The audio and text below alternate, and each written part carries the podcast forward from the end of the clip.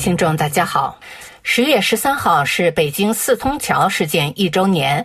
美国国会众议院中国特赦委员会于当日宣布，提名中国抗议人士彭立发（网名彭仔洲）为诺贝尔和平奖候选人。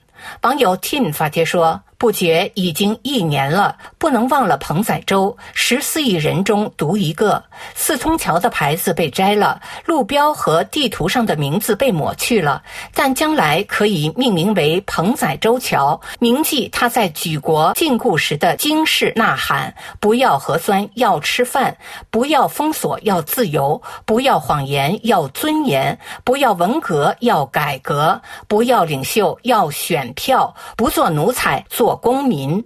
网友玉凤发帖说：“四通桥壮举一周年，如果没有他振臂一呼，激励着成千上万的年轻人手举白纸，喊出振聋发聩的‘习近平下台’，很多人至今还被焊死在楼洞里乞讨食物。”网友周封锁发帖说。二零二二年十月十三号是个必须纪念的日子。这一天，因为彭丽发在四通桥的英勇抗议而载入史册。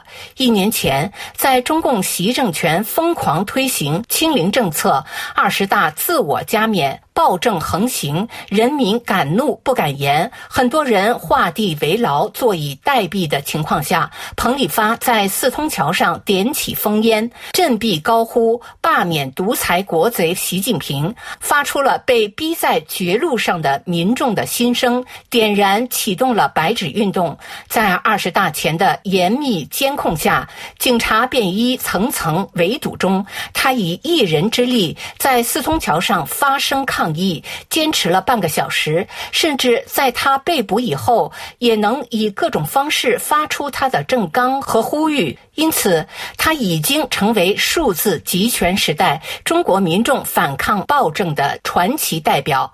正是因为他的声音在海内外蔓延传播，导致了最终全国范围的白纸运动，第一次用民意迫使中共改变了荒唐暴虐的清零政策。他因此逮捕，至今没有消息，家人被失踪。我们要关注他，传扬他的英勇壮举，更要像他一样行动起来，反抗暴政，建立民主。网友右手触地发帖说：“一年之后，彭仔洲不见了，四通桥也不见了，但是种下的种子已经在人们的心中生根发芽。”向彭仔洲先生致敬。十月七号，巴勒斯坦恐怖组织哈马斯对以色列平民发起恐怖袭击，手段。血腥、残忍、暴虐，与伊斯兰国恐怖分子行径如出一辙，引发全球社交平台聚焦关注，中文平台也不例外。绝大多数网民对哈马斯的残暴行径予以强烈抨击，立场鲜明，与中共外交部的模棱两可、不痛不痒、含糊其辞形成鲜明对比。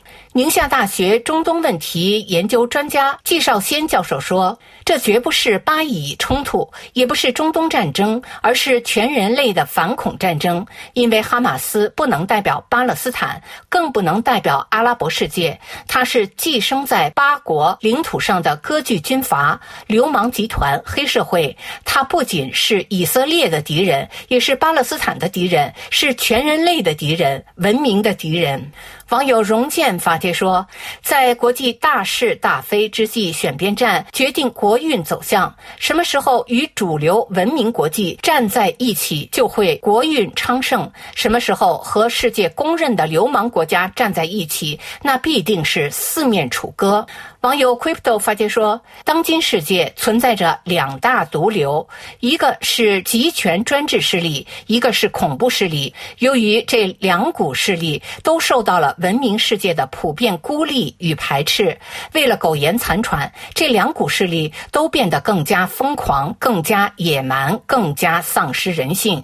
更可怕的是，这两股势力还出现了互相联合、狼狈为奸的势头，尤其是一些。”集权专制国家正在明目张胆的恐怖主义化。其实，近百年来，人类社会的各种斗争、战争，归根结底就是自由民主主义与集权专制主义，包括恐怖主义的冲突。